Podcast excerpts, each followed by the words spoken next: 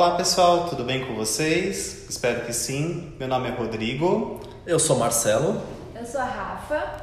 E hoje nós vamos falar sobre um assunto muito legal que é o vegetarianismo e seus benefícios. E nós temos aqui uma convidada muito especial, que é a doutora Luciana. Tudo bem, doutora? Olá, tudo bem?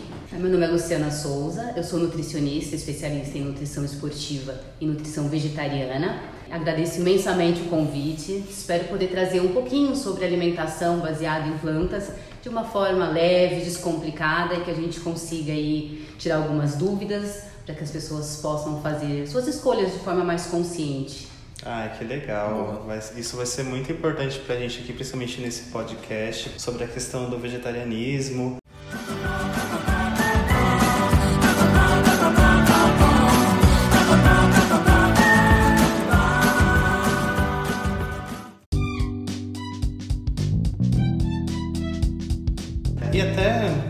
Essa questão da nossa pergunta, que é- que seria a nossa primeira pergunta referente a isso, que seria o vegetarianismo. Você poderia explicar pra gente como funciona? Bom, o vegetarianismo ele tem como princípio né, a exclusão de produtos que implicam a morte de qualquer ser do reino animal. Ou seja, se você exclui todos os tipos de carne da sua alimentação, né, a carne de boi, a carne de porco, frango, peixes frutos do mar, você será considerado vegetariano. Todos estão familiarizados aqui com as classificações e os tipos de vegetarianos? Não. Não, não sabemos. Nem sabia que tinha tipo de vegetariano. Tá. Que vegetarianos não consomem carne, todos sabem. Sim. Certo? Certo. Errado. Na verdade, algumas pessoas não consideram frango e peixe carne. Né? Então, mesmo fazendo consumo de frango e de peixe, se autoclassificam como vegetarianos, mas de forma errada. Né? A realidade é que o vegetarianismo ele realmente exclui todos os tipos de carne. né? Então, é uma alimentação sem carne. Então, só pra gente elucidar um pouquinho, dentro do vegetarianismo nós temos o ovo lacto vegetariano, né? é um indivíduo que não consome carnes, mas consome ovos, leites, laticínios na alimentação. Eu diria que a maior parte dos vegetarianos, né? tanto dos estudos científicos quanto que eu recebo no consultório também. Tá? Nós temos o lacto vegetariano, né? um indivíduo que não come carne, não come ovos, mas faz uso de leites, laticínios na sua alimentação. Temos o ovo vegetariano, né, como o nome já, já diz, né, não come carne, nem leites laticínios, mas faz uso de ovos. Eu diria que é uma minoria, não conheço ninguém, mas na literatura está escrito. E temos o vegetariano estrito. Né? O vegetariano estrito, ele não consome absolutamente nada de origem animal. Nem carne, nem ovos, nem leite, laticínios, mel ou produtos que tenham corantes que a base sejam de, de insetos ou de animais. Nossa, muito interessante. Eu não sabia nada disso pra falar. Eu sabia na questão do, do ovo, mas o restante pra mim é Na totalmente verdade, eu descobri ontem que eu fui pesquisar. Descobri boa, recentemente. Certo, é. Sim, com certeza. Nossa, Uma- muito legal. Uma qual eu sempre achei que também eu descobri recentemente sobre o vegetarianismo, vegetarianismo estrito, eu achava que isso era veganismo. Qual é a diferença? É, existe essa diferença, né? O veganismo, ele é um estilo de vida, então ele vai para além das escolhas alimentares. Então o vegano, a dieta do vegano é uma dieta vegetariana estrita? Mas o veganismo, por ser um estilo de vida, ele busca excluir aí todas as formas de, de crueldade contra os animais, seja no vestuário, então não utilizam roupas de couro, lã, eh, seda, né? Na parte de entretenimento, então não frequentam locais como zoológicos, aquários, enfim, rodeios, né? E outros âmbitos aí de consumo. Sim, faz sentido. É, eu vejo que até tá crescendo bastante atualmente. A gente que é mulher, talvez a gente saiba até um pouquinho mais assim, de marcas que não usam testes em animais, né? Porque como começou a crescer bastante a comunidade vegana, eles também não podem usar nenhum produto que é testado em animal, né? Sim, hoje a gente tem muita opção, muita opção mesmo. Então, se você for em perfumarias, nem precisa ser grandes perfumarias, mas você vê sessões que são todas, se não for, não são testados e ainda tem as opções que são de fato veganas, né? Que não possui absolutamente nada de origem animal. Então, é, realmente eu vi várias marcas famosas que utilizam a parte do vegano, mas sem entrar no mérito na questão das marcas, é bem comum. É, tá bem comum mesmo e eu, eu acredito muito que. Eu não uso perfume nem desodorante, não sei. Ah. Ah, brincadeira. Eu... Nossa, de onde você veio? Me fala, você não usa desodorante? Como assim? Brincadeira. Ah, doutora, deixa eu te perguntar uma coisa. Ah, sobre os benefícios, os benefícios de ser vegetariano, você poderia falar pra gente? Sabe-se né, que é uma dieta baseada em plantas, ela traz muitos benefícios para a saúde. Né? Por que, que eu estou utilizando o termo baseado em plantas e não de uma dieta vegetariana necessariamente?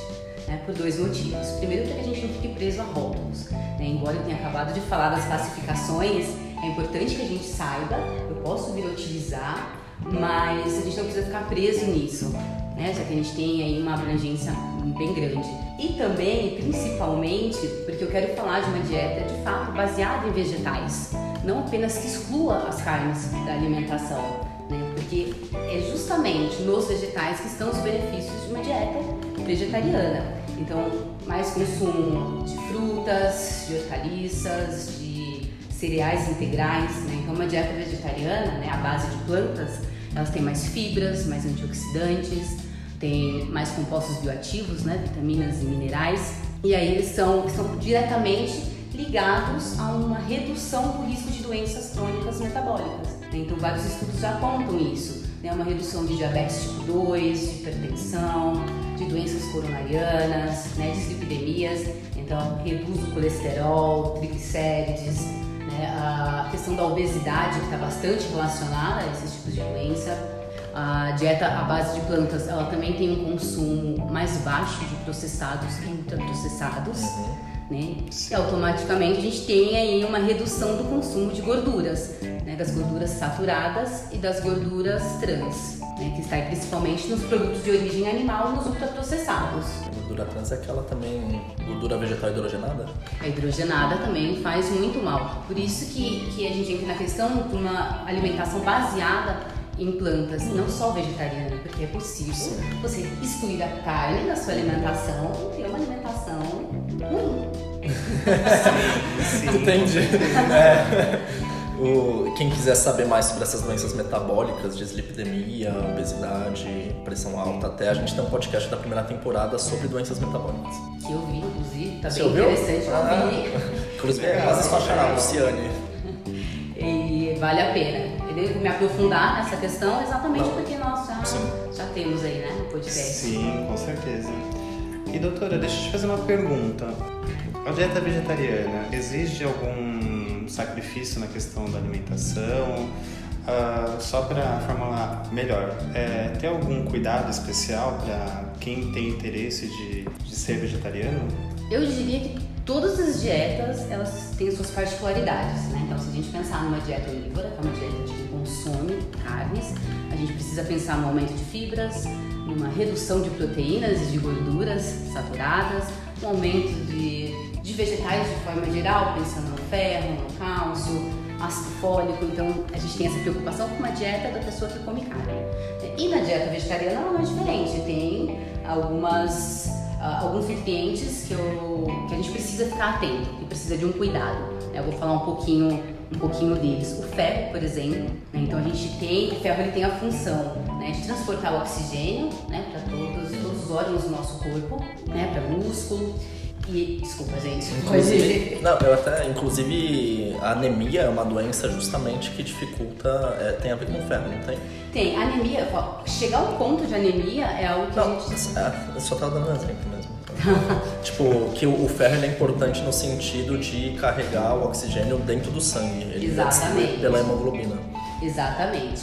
Né? E a falta desse mineral ela pode vir a acarretar uma anemia ferropriva, né? E, mas até chegar lá, eu sempre falo, é uma preocupação que a gente tem. A maior parte das pessoas elas já tem ferritina, que é o estoque de ferro baixo. Uhum. Né? E isso independente se a pessoa consome ou não carne, principalmente mulheres, principalmente mulheres que estão no período menstrual, que tem essa perda mensal de sangue. Então, o seu fluxo é muito intenso. Então é uma preocupação que a gente já tem com todos, né? Com vegetarianos e não vegetarianos. Dentro da alimentação nós temos dois tipos de ferro. Então a gente tem o ferro M e o ferro não M. Né? Então o ferro M ele é o que a gente consegue absorver mais facilmente pelo organismo. Né? E ele é encontrado principalmente nas carnes, né? nos produtos de origem animal.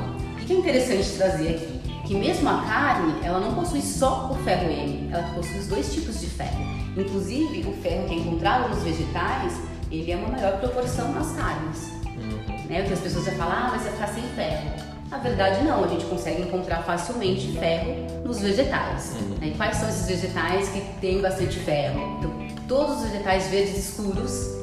Né? Então, Caça espinafre, brócolis, brócolis, couve, couve eu pensei em couve rúcula, né? o coentro, o coentro tem bastante ferro. Eu falo que a gente vai temperar, né? Então essas uhum. especiarias são importantes Nossa, a gente Eu amo coentro, eu amo coentro. Ai, coentro é vida, né? É muito bom também. A questão da absorção, o que vai melhorar essa absorção desse, desse ferro? Então, se a gente acrescentar né, junto a essa, essa refeição rica em ferro, uma fonte de vitamina C, vai auxiliar nessa absorção.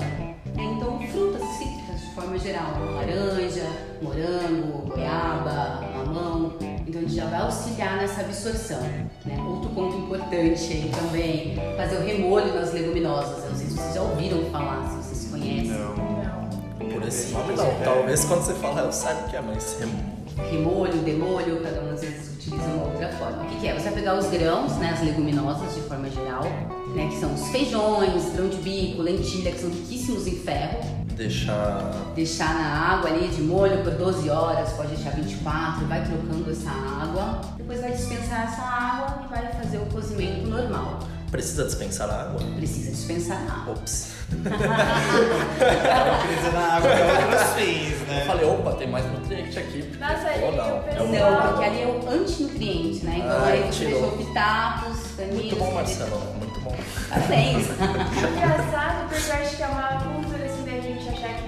esses leguminosas de molho pra cozinhar mais fácil, na verdade. Você né? exato. É pra amolecer, em teoria, não ficar meia hora na panela de pressão. Teoricamente, nossos avós provavelmente faziam isso pra ter essa rapidez, porque de fato, você deixou 24 horas, em 20 minutinhos, às vezes não precisa nem de pressão. É rápido. Aí você economiza gasta. Com certeza. Importante hoje em dia. Sim, eu cresci de uma forma totalmente diferente, que as pessoas diziam que tipo, ah, tem que comer as- ah, os legumes todos cru, porque se você cozinha, você perde todos os nutrientes. Eu ficava tipo, meu, será que é verdade Estranho. isso, né? Eu já ouvi também. Sim, não Se é? você cozinhava né, uma cenoura, por exemplo, as vitaminas da cenoura ficavam na água e aí você comia só sobrou, assim, só fibra. Água, quase. Tem muita gente que acredita que essa ela é muito Fala, não vou congelar porque vai ter uma perca. A perca é mínima. Assim, é É melhor- irrelevante. Então, assim, não é uma preocupação que a gente deveria ter, né? Sim. Alguns alimentos, inclusive, eles, é muito vantajoso que você consuma eles cozidos. Sim. Né? Você não vai comer um feijão carioca cru. Obviamente, gente, a gente tem os crudívoros, né? Que se alimentam basicamente só com alimentos crus. Existe isso. Existe isso também. Tem coisas que realmente eu prefiro que estejam cruas. Por exemplo, eu detesto comer beterraba cozida. Eu gosto de comer beterraba crua. Eu vou lá, ralo ela, Uhum. bonitinho, como ela crua. Meu, odeio comer beterraba é, cozida. Parece que tem gosto de terra. Não sei, é uma coisa assim. Odeio. Odeio.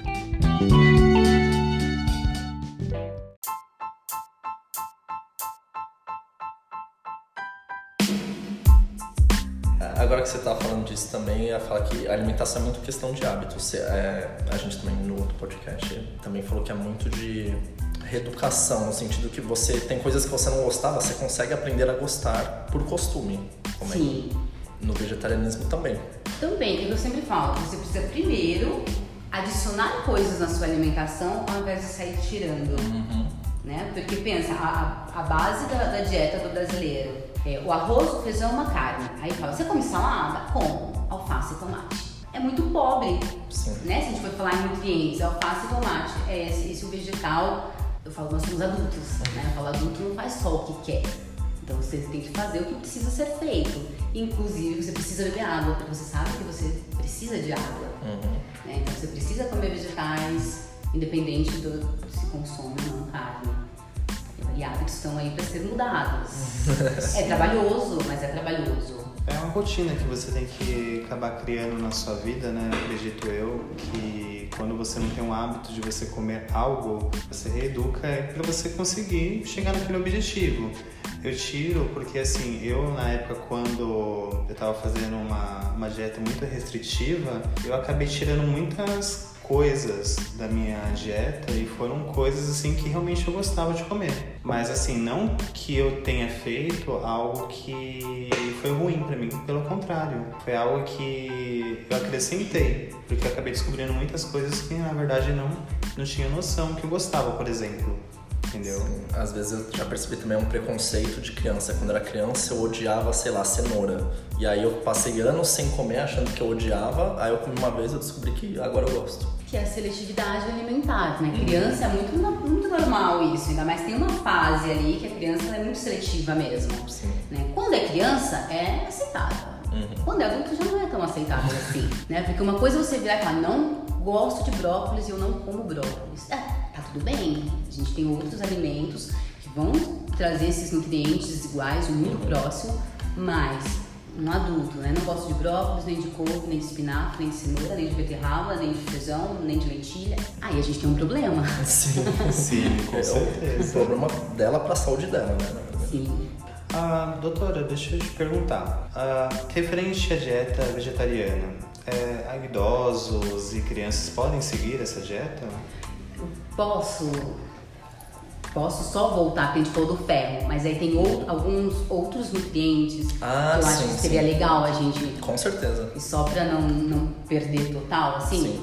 a gente falou do ferro, além do ferro, a gente tem o zinco. Uhum. né? O zinco também é extremamente importante em vários processos metabólicos. E a gente encontra basicamente nos mesmos, nos mesmos alimentos do ferro. Então a gente encontra muito zinco nas leguminosas de forma geral, que são os feijões, lentilha, grão de bico.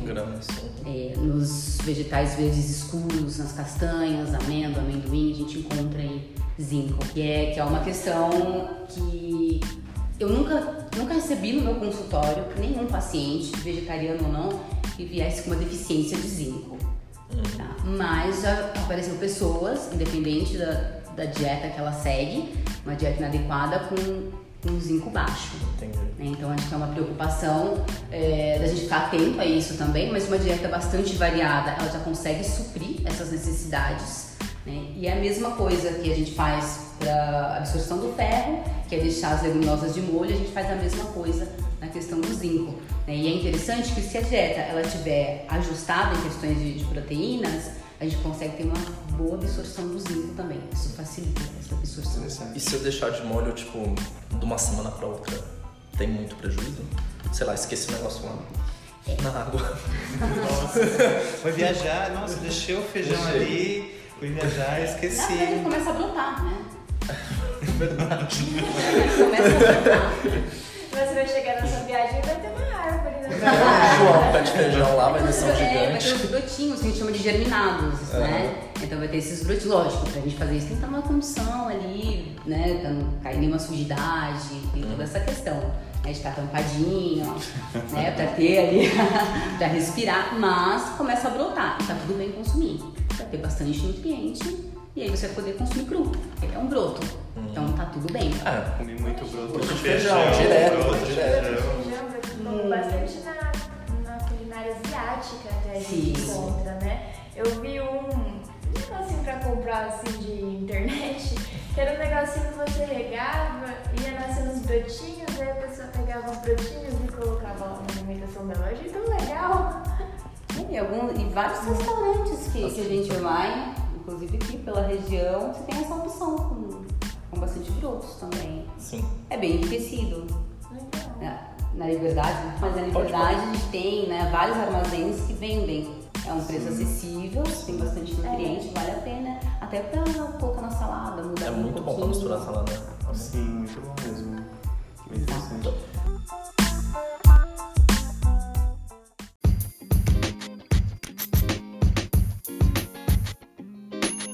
Eu ia comentar, mas eu não sei se falar sobre a questão da B12, que o pessoal pergunta muito também. É, eu acho que assim, a B12 ela é o único, único nutriente que a gente não consegue é, a partir dos vegetais, né? Então, uma dieta à base de plantas, a gente consegue obter todos os nutrientes, se ela for bem planejada, né? E quando eu falo bem planejada, nem tô falando de uma dieta mirabolante, né? Mas variada. A B12 a gente não consegue, de forma vegetal, ter nenhuma fonte confiável de verdade. né? Então, a B12 a gente precisa suplementar.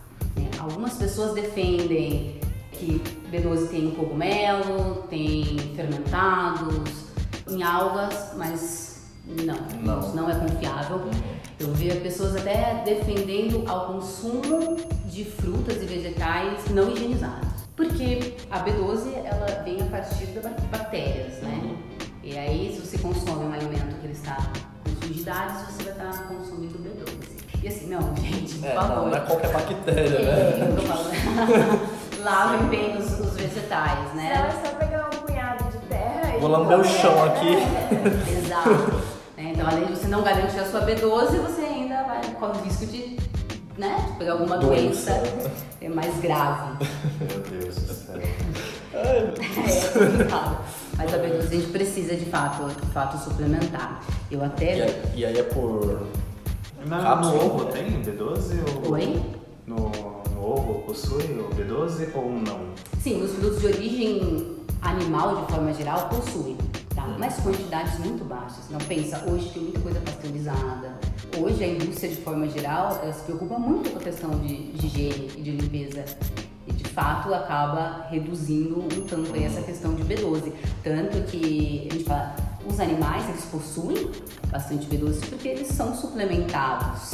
Acho que você Sim. tem uma- tem uma ideia. Eles usam muito o antibiótico também, principalmente em frango, esses negócios. E aí a questão da B12, que, que eu acho que é interessante também falar aqui, é, não, a deficiência da B12 ela não é exclusiva do vegetariano. Né? Então eu recebo muitos pacientes que consomem carne e que têm a B12 muito baixa. Eu. Ah, é? Eu tenho que suplementar a B12. Eu dieta com carne, né? Normal. Como bastante vegetal, mas eu tenho bastante deficiência de B12. Então eu tenho sempre que fazer suplementação. O que, que a B12 faz mesmo? A B12 ela, ela participa de vários processos metabólicos, inclusive dos macronutrientes. Ah, tá. Ele É, tá ajuda na relacionado. digestão. É, da, da metabolização do- dos macros, né? Carboidratos, de Sim. proteínas, de lipídios. Ela está muito relacionada à parte neuro, Uhum. né? Então, desenvolvimento. Sinapse. Exatamente. então, é, um- uma da- da- das pessoas, quando elas costumam ter a deficiência de B12, a memória fica ruim. Então eu devo ter muita falta de corpo. Nunca vi uma B12 na Não, meu Deus. Ontem eu saí de casa pra levar minha sobrinha lá. Eu não lembrava se eu saía com o celular ou não, eu não sabia. Eu fui o caminho todo pensando, putz, eu deixei cair na rua, deixei cair na rua. Aí eu cheguei em casa, tava lá, o celular e tipo. Parecia, parecia um buraco negro na memória, sabe? Eu só não lembrava. Porque passou toda a sua vida, né? Num momento só. Tipo, meu, o que eu fiz às 8 horas da manhã? Foi Ah, triste. Uma coisa assim, né? Foi triste. E no seu caso, sabe o porquê dessa deficiência de B12? Não. Nossa. Mas assim, não é uma coisa que eu sempre tive. Tanto é que eu nunca tomei, eu comecei a tomar dos últimos exames que eu fiz, que foi no início do ano, pra agora. Antes eu nunca tinha tido essa deficiência. E o interessante é que a minha dieta não mudou. Talvez algum tipo de absorção que eu tenha um pouco de dificuldade, tenha criado essa dificuldade de um tempo pra cá, né? É, porque várias coisas interferem na absorção. Então, muitas pessoas realmente fazem o consumo da carne e essa absorção é prejudicada. Então, se você fez bariátrica, por exemplo, consome medicações que podem alterar o pH, o ácido do estômago, os prazóides, histamínicos, né, antiácidos de forma geral, vai afetar o fator intrínseco que a gente tem aqui no estômago, né? Então, quando a gente ingere a B12, essa B12 ela se liga nesse fator intrínseco e ele vai carregar essa B12 para ela ser absorvida no intestino. Então, se você tiver qualquer desbiose, também vai prejudicar essa absorção de B12. né? A pessoa que ela faz o uso crônico de álcool também tem essa B12 prejudicada. Olha pro Rodrigo. Olha Rodrigo. Você, porque você olhou pra mim, mas tudo bem. Tudo bem. É, Pessoas mais velhas também, né? Então, você olhou pra mim de novo. ah não, agora que o velho também. É, né? pessoas É, pessoal, tô vendo. A orientação da, dos vegetarianos, né, internacional, é fazer a suplementação né, nos vegetarianos de 500 microgramas diário. E eu acredito que aqui no Brasil também, após os 50 anos, a gente já pode fazer essa suplementação. Vale a pena falar do cálcio, né? É, ele é facilmente encontrado aí no reino vegetal, a gente consegue facilmente nos vegetais, de forma geral. Os verdes escuros que eu falei é, o coringa, né? É o coringa. Os vegetais verdes escuros realmente é o coringa. E em gergelim, em tahine. E qual que é o cuidado, né, que a gente tem que ter? Pra gente atingir aí valores altos de cálcio, a gente teria que ingerir muito verde, né? Que acaba ficando inviável no nosso dia a dia. É, enfim, na teoria ok, mas na prática a gente sabe que não funciona assim. Né? Se a gente pensa no gergelim e no tahine, teria que ingerir uma quantidade alta também, porém são fontes de gordura, né? Então se a gente consumir muito, um cuidado que a gente tem que ter aí também seria com o excesso de calorias. Que eu gosto muito de passar para meus pacientes é leite vegetal fortificado com cálcio. Então, se é para escolher ali um, processado coringa, eu diria que é o leite vegetal. Fortificado com pelo menos ali 240 microgramas de cálcio, que é a mesma quantidade que teria ali no leite, em 200 ml, para auxiliar aí para a gente manter bons níveis né, de cálcio no organismo. Interessante. Sim. Porque quando eu falo em cálcio, a primeira coisa que vem na minha cabeça é o leite. Também, né? Todos nós, É a primeira leites, coisa. laticínios, porque é um Sim, sim. É. Mas enquanto você exclui, né? Porque quando é o, o ovo lacto vegetariano ou lacto vegetariano que faz o uso do leite, tá tudo bem, né? Mas se a gente pega um vegetariano estrito, né? Ou um ovo vegetariano, aí a gente precisa aí de fontes para aumentar esse cálcio.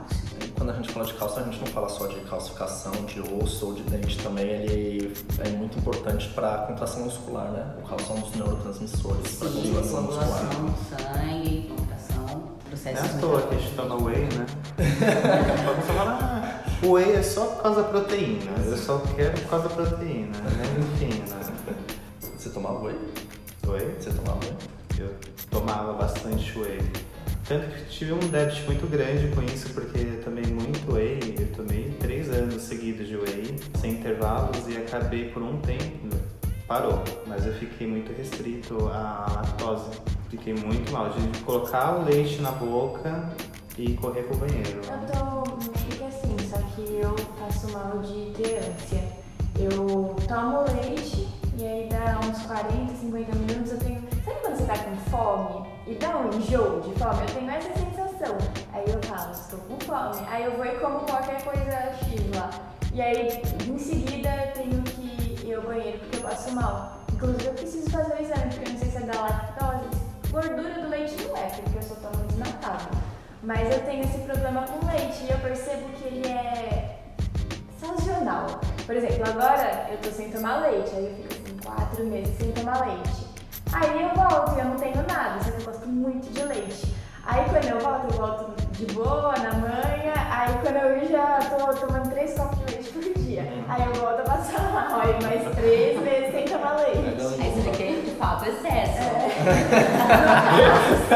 Não há necessidade de três copos de leite. É, a mesma coisa, o whey, não precisa ciclar o whey, né? Ah, eu tomei durante três anos, o whey é só uma proteína em pó. É, exatamente. Sim. Né? Então, assim, é prático. Você fala, o whey é praticidade. Então, assim, obviamente, né? Tô falando do whey protein concentrado para quem não é intolerante. Para quem é intolerante tem o isolado, né? E tem os vegetais. Sim. Eu gosto, eu não sou muito fã de whey. Eu já tomei algumas vezes, mas eu tenho problema com o sabor mesmo do whey. Mas proteína vegetal, eu gosto. É o contrário. É. É o contrário das pessoas, porque geralmente as pessoas não conseguem se adaptar tanto à proteína vegetal, né? Que é a proteína do arroz, da, da ervilha, da lentilha, porque tem um sabor um pouco mais. tem, tem uma textura um pouco mais areosa, É. né? E aí quando tá acostumado com whey, que, que o sabor normalmente né, é um pouco mais agradável. Ah, eu adoro. Eu nunca tomei, não. Nunca tomei. Nem Whey, tomaria. o whey eu gosto. O problema do whey tomou pra nada. mim Nem é um suplemento. Vamos fazer um de arroz. Ah, Já tomei, já. Bom. É, nunca tomei nenhum vegetal nenhum. Não, é. O whey, pra falar a verdade, é, o único problema do whey é que eu acho que é muito caro. A É muito caro. suplementação é caro, eu acho, assim. Não Ô, caro, desculpa, É, a suplementação Sim, em sim. geral acaba sendo. Eu acho que Sim. não é o fato de ser caro, às vezes é um gasto a mais, né? Um valor a mais. É, você fala, a praticidade muitas vezes ela vai te gerar um custo, Sim. né? Então, uma coisa, às vezes você ir na feira e você comprar os seus alimentos in natura. Aí tem gente que fala assim, ah, eu vou comprar no mercado, já picado, já congelado, já descascado. Você vai pagar por isso. Sim. né? Então, e a suplementação, é, se a gente pensar no whey ou nas proteínas vegetais, ali, é, é um auxílio, ele é prático. Então, se você está no meio do trabalho à tarde, é algo muito prático. Você não vai comer ali uma marmita, você consegue bater um, com leite ou com água e consumir. E aí, a questão do caro ou não, ela varia um pouco, né? Porque a gente paga a marca. É. Sim. Então,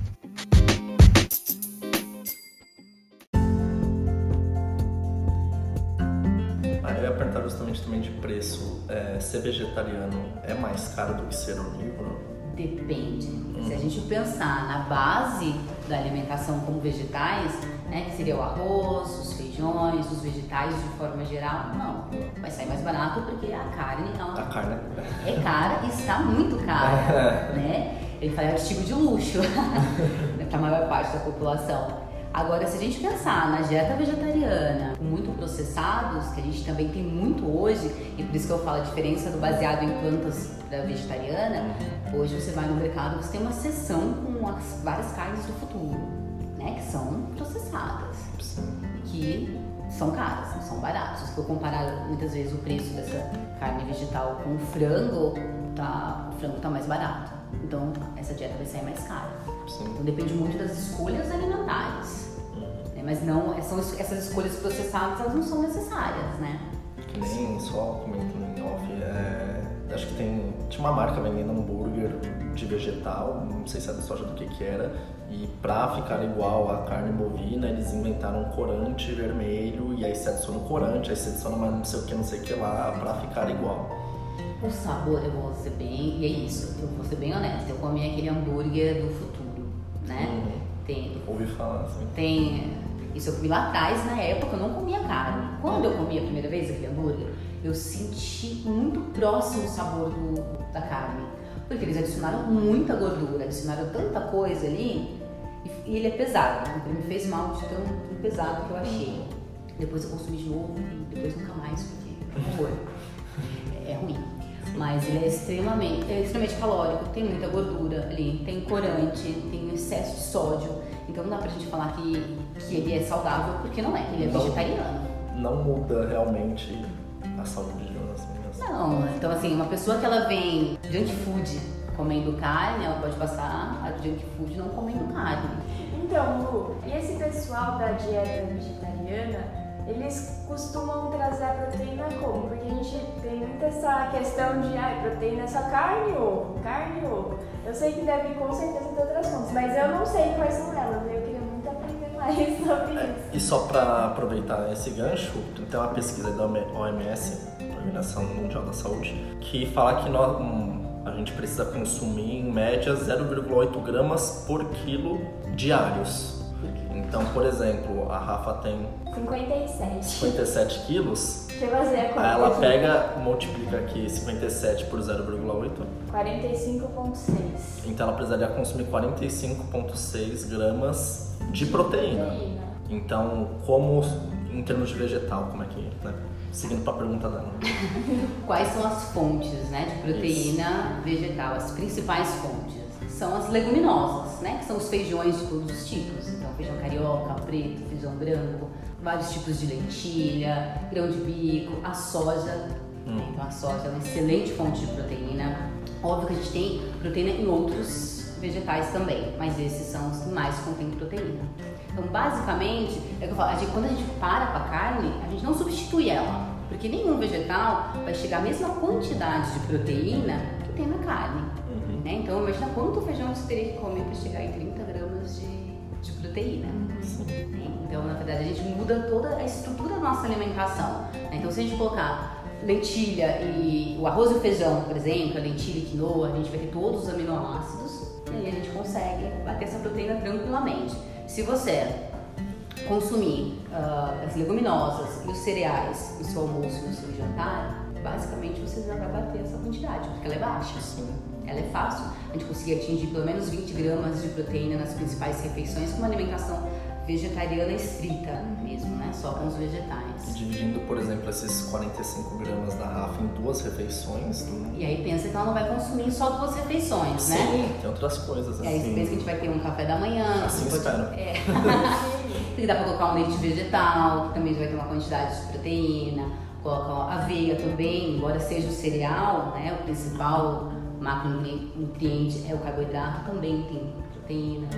Então a gente consegue fazer uma alimentação bastante variada. Sim, aí lembrar sempre que mesmo os ve- vegetais, eles não têm um único nutriente, eles, eles têm vários, né? Exatamente. E aí eu sempre falo, a gente junta tudo quando pensa no vegetarianismo, eu falei, toda a proteína de todos os vegetais ali importam.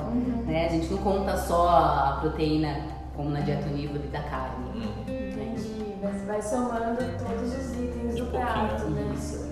É. Mas é fácil atingir. Olha, gente, eu desconheço qualquer pessoa que tenha tido deficiência de proteína porque se tornou vegetariana.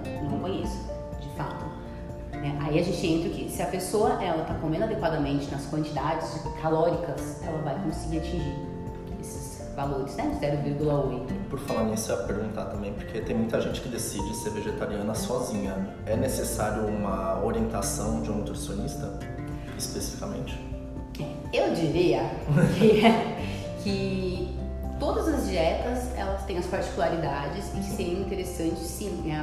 Mas da mesma forma que o vegetariano ele pode ter esse acompanhamento, o onívoro, né, que consome carne também. Uhum. né? Então a dieta vegetariana ela não tem nenhuma necessidade maior específica para ter esse acompanhamento. Mas é interessante, porque se você tiver um acompanhamento, você consegue tirar suas dúvidas, né? Então, alguns detalhes como a absorção de nutrientes, a divisão melhor desses nutrientes, as quantidades específicas que são individuais para cada pessoa, né? Fazer exames né, de sangue para ver se está tudo bem, é Sim. importante, né? Principalmente se, se esse nutricionista ou médico ele já ter essa especialidade com vegetarianos, porque a leitura desses exames elas mudam um pouquinho, né? Se você passa no médico que não, não entende muito de vegetarianos. Sim. né? Então essa leitura ela muda. Então acho que esse seria o principal fato, porque aí você teria mais segurança para você fazer suas escolhas prosseguir.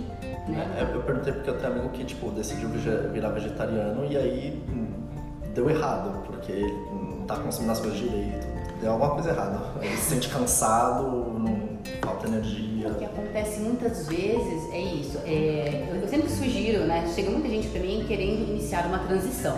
E eu acho bem legal isso, porque você já vai primeiro num, num profissional e fala, olha, eu quero me tornar vegetariano, por onde eu começo? E isso é legal porque a gente já faz alguns exames. A maior parte das pessoas já chegam com várias deficiências. Só que se ela não cuidar dessa deficiência, ela vai se tornar vegetariana por conta, vai continuar comendo errado, essas deficiências vão se agravar e aí você vai culpar a alimentação vegetariana. E na verdade, é isso você já vem carregando lá de trás, né? Por isso que eu falo, primeiro adiciona as coisas, depois você tira. Uhum. Né? Então adiciona mais vegetal, mais alimentos integrais, depois tira a carne. Sim. Bom, entrando até nesse assunto sobre a questão da alimentação, sobre crianças e idosos, podem seguir uma dieta vegetariana normalmente?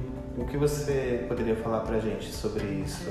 Sim, a dieta vegetariana ela é completa.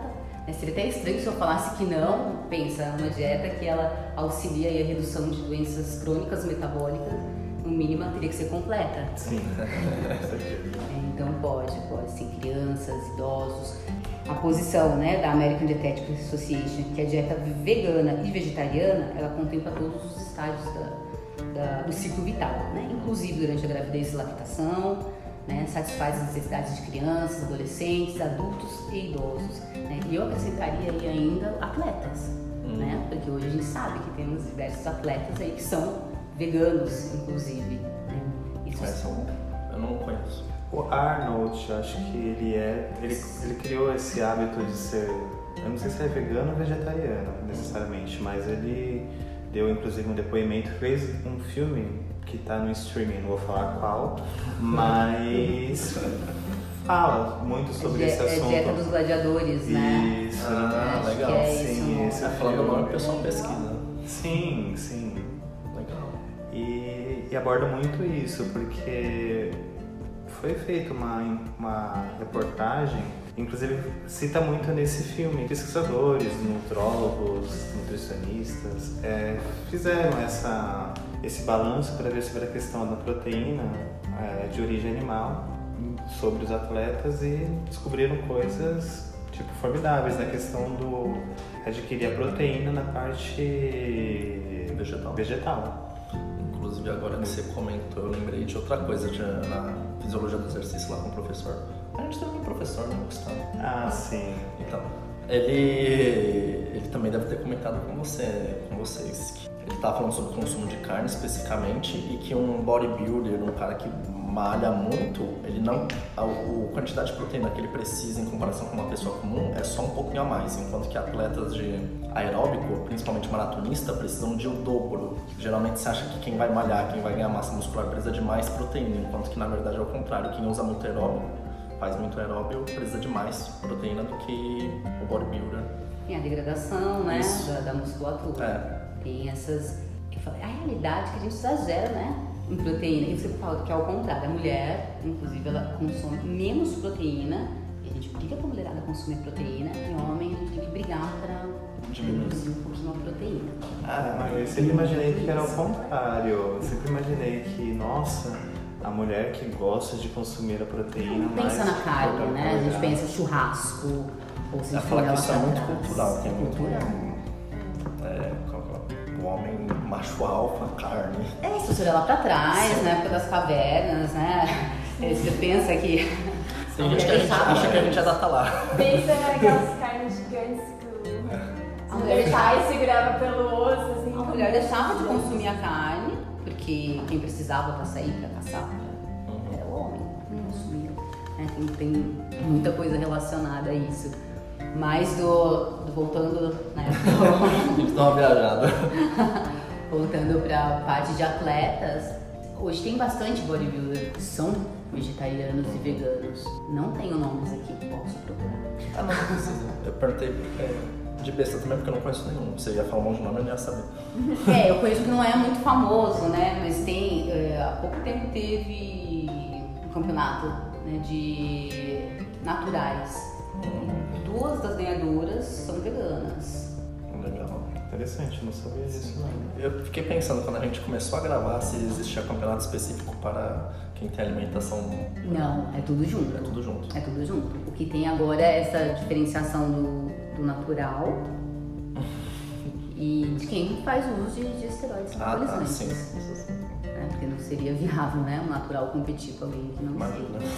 Pensa, em hipertrofia, as pessoas pensam que tem que aumentar muito a proteína para a gente ganhar massa muscular quanto na verdade a gente tem que manter a proteína, mas principalmente carboidrato. Sim.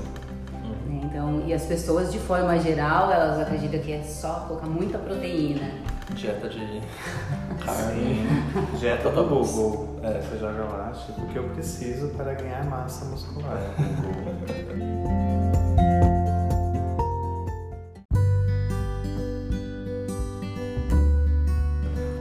pergunta que, é interessante até nós fazemos, que é a dificuldade de alguém que consome a carne, é, qual seria a dica que você dá para as pessoas que têm o interesse de se tornar vegetarianas, que não querem consumir a carne, mas querem manter uma vida saudável? Eu queria alguma dica sua referente a isso, para passar até mesmo para os ouvintes, todos eles. Eu acho que o que a gente conversou aqui de forma geral, né? Acho que até já algumas dicas que já colocamos aí. Mas é o adicionar primeiro para depois excluir. Eu acho que principalmente ter uma, uma alimentação mais variada possível. Então, comam leguminosas, gente os feijões, todos os tipos de feijões, grão de bico, lentilha, soja, que são as principais fontes de proteína vegetal, além de ter ferro, de ter zinco, de ter fibras que vai manter saciado por mais tempo. Né? Lembre-se de consumir bastante fruta, frutinha cítrica aí junto com as refeições, né? para a gente melhorar essa absorção.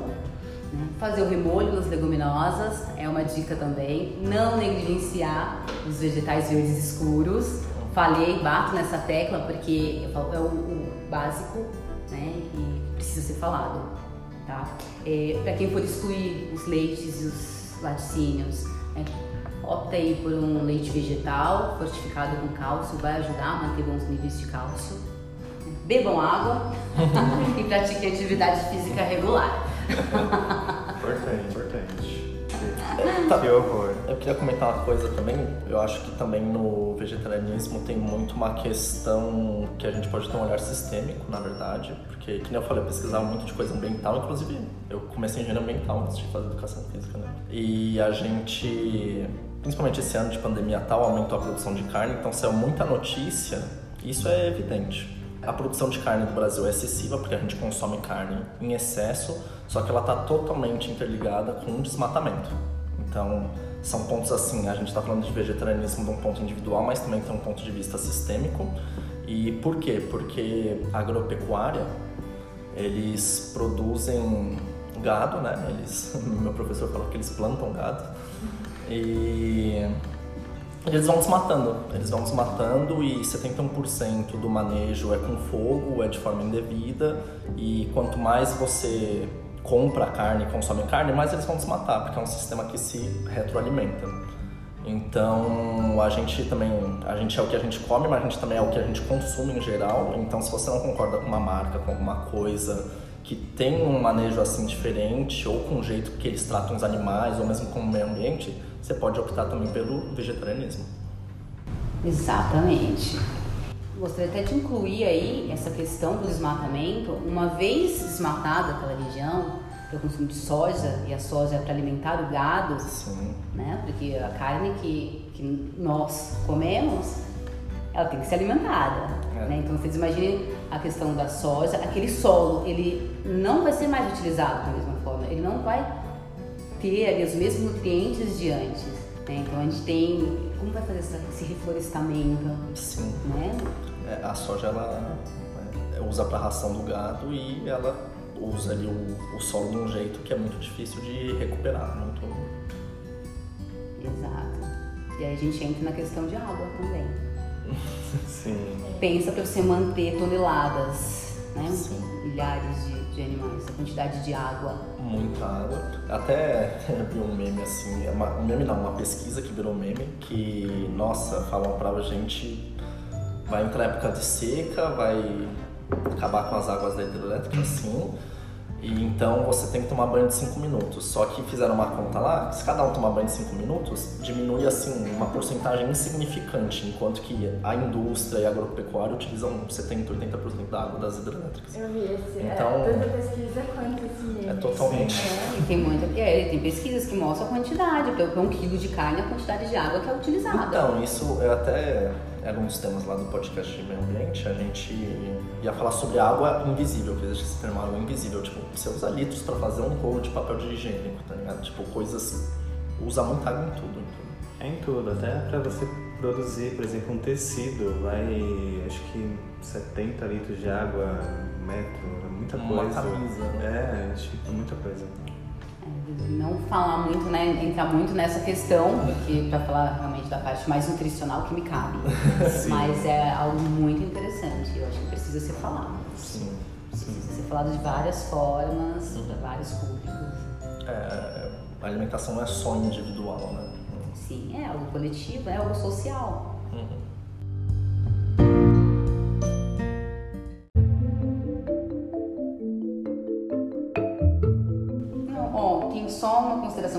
Até trouxe aqui, que eu quero Uhum.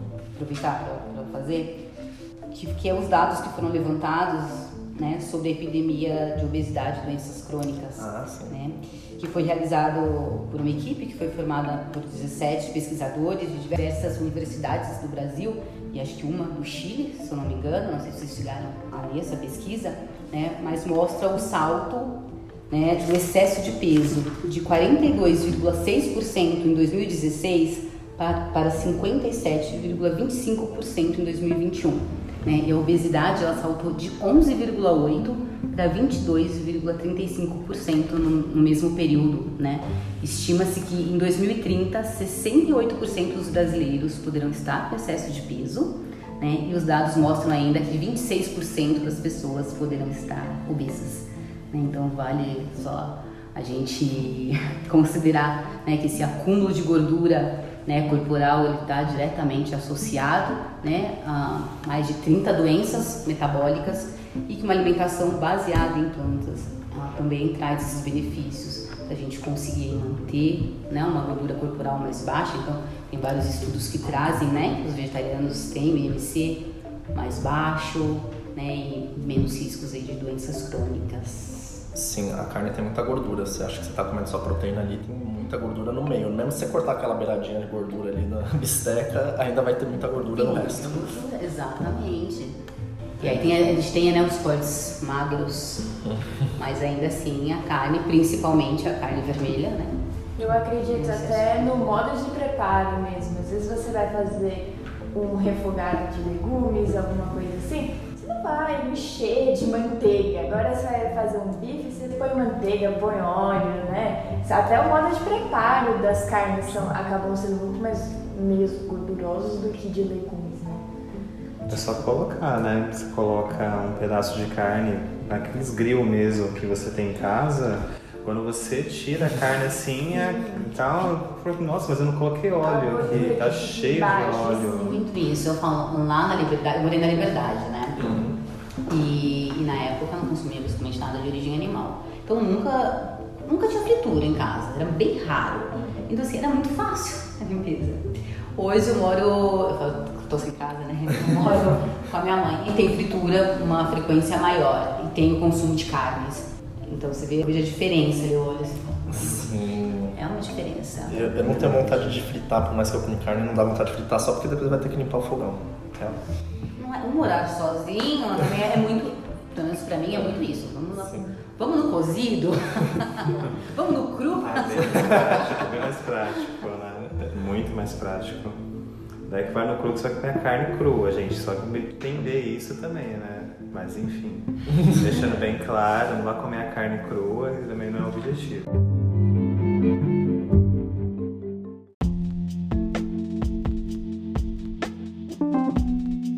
Bom, pessoal, espero que vocês tenham gostado do nosso podcast.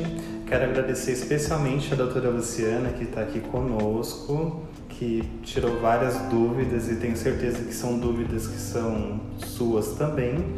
Quero agradecer o Marcelo, que está aqui conosco, e a Rafaela também. De nada, mentira. Obrigado, pessoal. Eu amei, foi muito legal, obrigada, doutora. A gente saiu com muitas informações novas e interessantíssimas. Com certeza, né? Muito bom. Eu que agradeço o convite mais uma vez.